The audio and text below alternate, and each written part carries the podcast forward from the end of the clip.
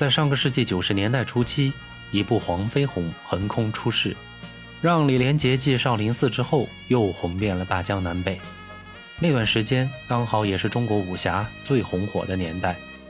虽然金庸先生和其他武侠大家的作品大多都是更早的时间写成的，但中国大陆毕竟是在八十年代初期才有了改革开放的春风，也正是在那之后，港台的武侠文化才算是进入了内地。八三版的《射雕英雄传》无疑是最大的奠基者。不过，真正把武侠文化推到高潮的，我个人认为还是得从一九九一年的黄飞鸿说起。首先，黄飞鸿这个名字在武侠文学的领域当时并没有什么名气，而金庸、古龙甚至梁羽生的很多作品，在港台的七八十年代就已经被大量的搬上了荧幕，制作了很多至今都让人难忘的优秀作品。徐克导演也正是在这样的背景下开始了他的武侠梦。他拍摄的首部电视剧就是一部武侠剧，叫做《金刀情侠》。徐克将一些从好莱坞学习来的制作手法融入到了该剧之中，在当时的港台引起了不小的震动，大家纷纷感慨：原来武侠还可以这么拍。到八三年的时候，徐克就执导了他的第一部武侠电影《新蜀山剑侠》。这部电影其实不是正宗的武侠，还加入了很多魔幻的元素，所以徐克大胆启用了各种飞天入地的效果，以第一次引入了好莱坞的特效团队，让画面的质感叹为观止。但说了这么多，这些电影电视剧我都没有看过，真正让我记住徐克这个名字的，其实就是1991年的《黄飞鸿》，以及次年的两部续集。黄飞鸿这个名字在电影之前，也许只是广东地面上的名人，不仅因为是传统武术的代名词，还因为他祖传的中医技艺，对跌打损伤的治疗有着很厉害的一套。这些医术上的精髓，至今都还能在广州荔湾区的骨科医院中看到和体验到。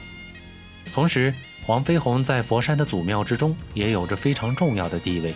不过，在祖庙之中也收藏了大量的电影有关的道具和剧照，由此可知，也许现在黄飞鸿的地位，电影也是帮了不少忙的。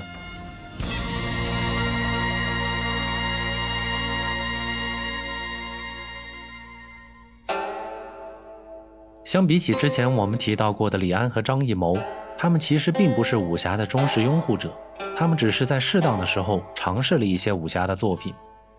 但对徐克不同，作为一个出道就是拍武侠的导演，他的大多数作品其实都和武侠有着莫大的关系，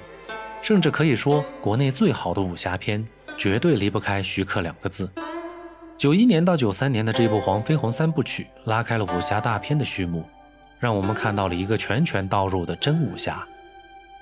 虽然其中也有着不少飞檐走壁的特效，但相比起之前的各种天花乱坠的神功。黄飞鸿将武侠从天上拉到了人间，少了那些飞来飞去的特效，多了几分真男儿的担当，爱恨情仇的描绘也让这个角色有了血肉。当然，同样的好的电影就要有好的音乐作为烘托。虽然那个时候中国电影的配乐远远没有现在那么重视，那个时候和电视剧比较类似，喜欢做主题曲，但正是这样一首主题曲。让这部电影增添了不少的光环。电影的主题曲叫做《男儿当自强》，由著名歌星林子祥演唱。曲子其实并不是纯粹的原创，旋律来自于古曲《将军令》，是一首源于唐朝皇家的乐曲，流传至今已经有一千多年了。这首曲子有着多种的曲谱和演奏形式，乐曲表现的是古代将军升帐时的威严庄重。出征时的矫健清洁，战斗时的紧张激烈。经过黄沾填词以后，成为了一首极富力量感的励志歌曲，激励着有志男儿奋发图强，闯出自己的一片天。歌曲的配器上采用的是吹打曲的风格，主要采用唢呐来彰显民族氛围，中国鼓则强调力量，配合在一起，充满了热血之感，听着无不振奋。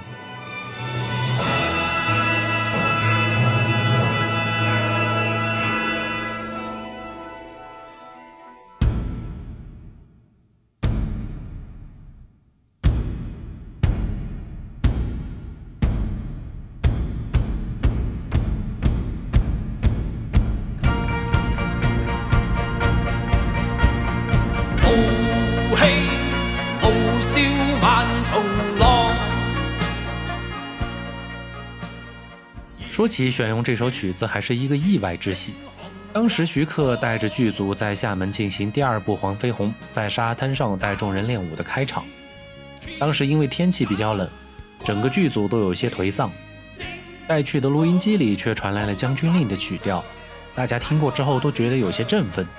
导演徐克赶紧找人问清楚了是什么曲子。当即便和黄沾取得了联系，要求针对这首古曲进行改编，他要用到电影里面。黄沾写好歌词之后，第一个想到适合演唱的人选就是林子祥。林子祥和黄沾是好友，也合作过多年，很痛快就答应下来了。录音的时候，黄沾要求林子祥尽量按照自己的想象大胆的唱就好了。他还在旁边跳上跳下给林子祥鼓劲儿。歌曲过渡的地方，黄沾还大声喊出了哼哈，也就是大家在歌曲当中听到的那些哼哈。很快。这首《男儿当自强》就跟随电影一起红遍了大江南北。那段时日里，不仅仅是广东和香港再度兴起了武侠热潮，连北方大地上都红得发紫。于是，徐克趁着热度，迅速推出了第三部《黄飞鸿之狮王争霸》，一鼓作气将黄飞鸿的舞台从广东搬到了首都北京，在巍峨的紫禁城下上演了一曲有关民族存亡大义的新篇章。天时地利人和都让徐克在这三部作品当中占尽了，所以想不火都难。但这似乎也就成为了徐克的巅峰。在那以后，虽然徐克频频出手，但我们却再难以看到一个叱咤风云的徐克以及民族的脊梁黄飞鸿了。不过这也不能怪徐克，毕竟有过巅峰的人和从未有过巅峰的人是绝对不可同日而语的。谁知道他是不是在蓄势待发，又将创造另一个辉煌呢？我们在徐克的计划单之中看到了2002年还将制作一部新的《神雕侠侣》，那就让我们拭目以待吧。